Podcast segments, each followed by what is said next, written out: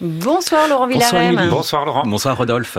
La saison passée, on parlait de fermeture d'opéra et de spectacles annulés. Alors cela fait un mois que le journal a repris et à mon petit niveau, car je suis l'actu, j'ai l'impression qu'il y a moins de concerts cette saison que d'habitude.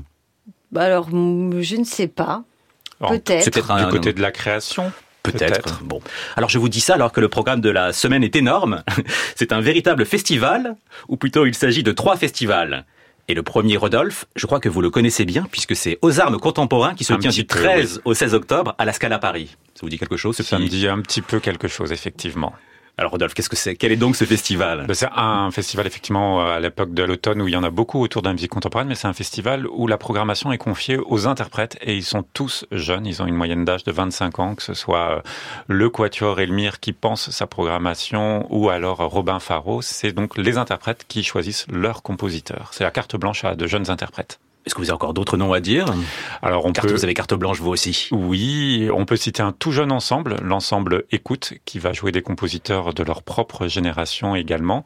Ou alors encore Sandro Compagnon, voilà un jeune saxophoniste qui va créer euh, ses contemporains. En clôture du festival, lundi 16, l'Orchestre Royal de Chambre de Wallonie, dirigé par Vahan Mardi-Rossian, propose un programme Philippe Hersan et Benoît Menut.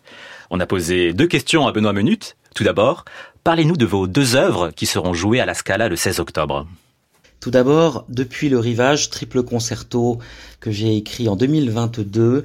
C'est une œuvre qui est inspirée d'un poème du poète euh, finnois Pentti Olapa et qui parle du départ d'un bateau vers des horizons inexplorés, un peu comme Frodon à la fin du Seigneur des Anneaux. La deuxième, c'est mon deuxième trio avec piano qui s'appelle Les Allées sombres et qui est tiré d'une nouvelle euh, de l'écrivain russe Bounine. C'est l'histoire euh, d'un retour vers le passé, c'est l'histoire euh, d'un monsieur dans une carriole qui traverse la campagne dans cette fin de 19e siècle et début de 20e siècle. C'est une œuvre extrêmement rythmée. Benoît Menut, vous partagez le concert avec Philippe Hersan. Quel rapport avez-vous avec la musique de Hersan c'est le rapport d'une amitié euh, très importante dans ma vie qui dure depuis euh, plus de 25 ans maintenant. Philippe Hersan est un de nos immenses compositeurs. 30 ans nous séparent et pourtant son éternelle jeunesse ne cesse de m'étonner. Dans le même concert, justement, euh, nous entendrons son triple concerto, Chant de l'isolé, qui m'a énormément inspiré pour l'écriture du mien, euh, qui s'appelle Depuis le rivage. Et aussi, nous verrons toute la fantaisie de son écriture dans justement une œuvre pour orchestre à cordes intitulée Fantaisie, qui se trouve aussi donc sur le disque de chez Mirare, qui est sorti le 25 août dernier. C'est vraiment l'histoire donc d'une amitié et l'histoire euh, d'une forme de collaboration qui trouve son apogée avec ce concert et ce projet.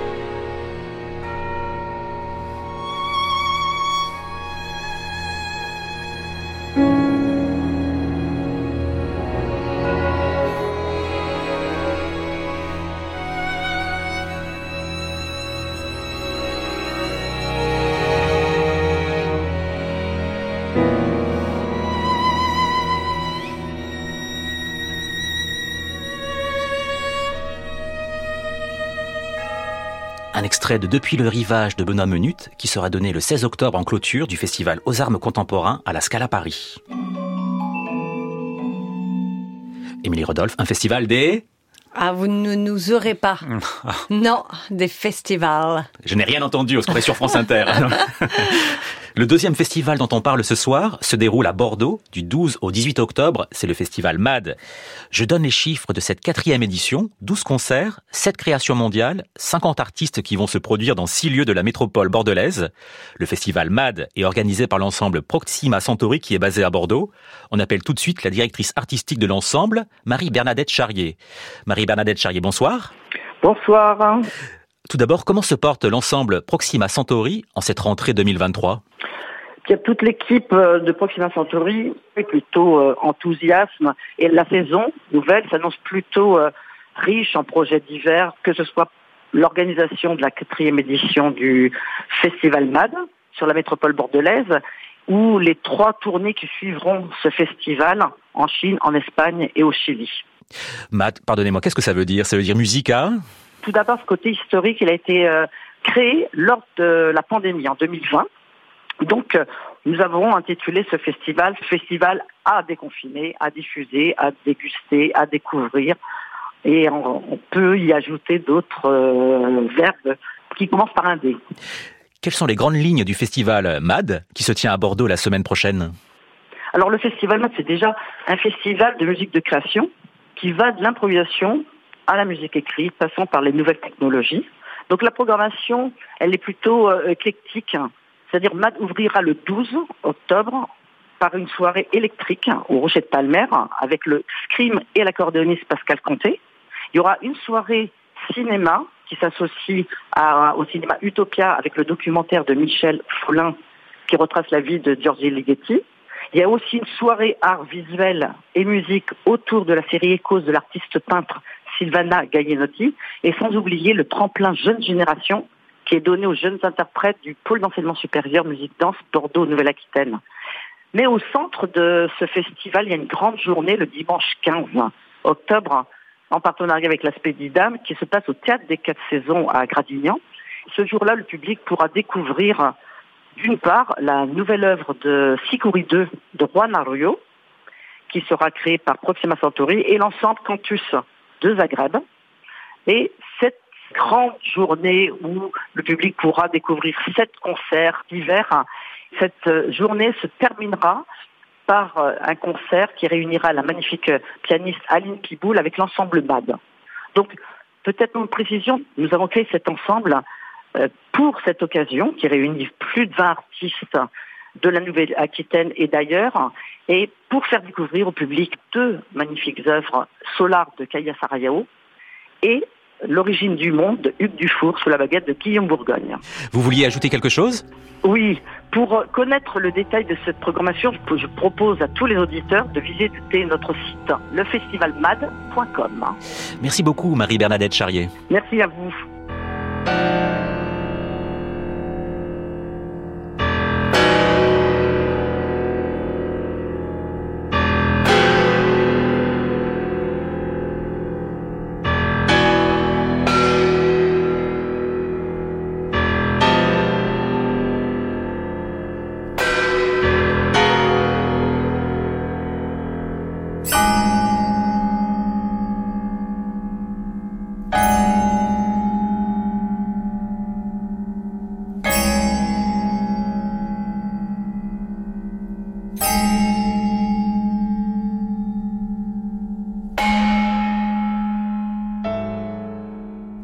Extrait de L'origine du monde du Hugues Dufour qui sera donné à la fin de la grande journée du festival MAD le 15 octobre au théâtre des Quatre Saisons à Gradignan. Je voudrais terminer le journal par un dernier festival et une découverte. Le festival, c'est bah, bien sûr. Il y a pas mal de concerts. Oui, finalement, le festival, c'est bien sûr le festival d'automne qui se tient tout les ans. Qu'est-ce qui se passe Tout l'automne. Eh ah. C'est une émission interactive. Donc tout l'automne à Paris. Et cette semaine, il y a deux concerts. Vous avez un petit piège en même temps. Vous avez vu, hein Autant les festivals, vous y étiez, mais là... le 15 octobre, on en a déjà parlé avec le compositeur. Le portrait Pierre-Yves Massé se poursuit par un concert de l'ensemble L'Instant Donné au Théâtre du Châtelet autour de la Sardane. Est-ce que vous savez ce que c'est la Sardane? Non. Une danse? Catalane, oui, absolument. Et jeudi 12 octobre, à la Philharmonie, le festival d'automne accueille aussi un opéra de George Benjamin en version de concert, Le Son in Love and Violence par l'orchestre de Paris et Stéphane Degout dans le rôle titre du roi Édouard II. Alors, je n'ai pas vu le dernier opéra de Benjamin à Aix, vous Non, non plus. Alors, mais personnellement, Lesson in Love and Violence est mon opéra préféré du compositeur anglais, et c'est ce jeudi à la Philharmonie. Mais je voudrais terminer l'émission par une découverte. Alors en musique, je me rends compte que j'ai un tropisme scandinave. Ah oui, c'est vrai, souvent. Alors je crois que c'est l'influence de Sibelius et Rautavaara et que de nombreux compositeurs scandinaves renouvellent une forme d'impressionnisme musical avec une grande modernité. Et parmi ces artistes, il y a la suédoise Andrea Tarodi, qui est jouée le vendredi 13 octobre à Toulouse par l'Orchestre national du Capitole de Toulouse, dirigé par Ryan Bancroft. C'est une pièce assez ancienne de Tarodi, Liguria, qui évoque la côte italienne, la Ligurie Émilie. Vous connaissez? Oui, pas trop, pas trop. c'est au-dessus de Gênes. oui, oui, je vois où c'est. Oui, et c'est une pièce d'une grande force d'évocation.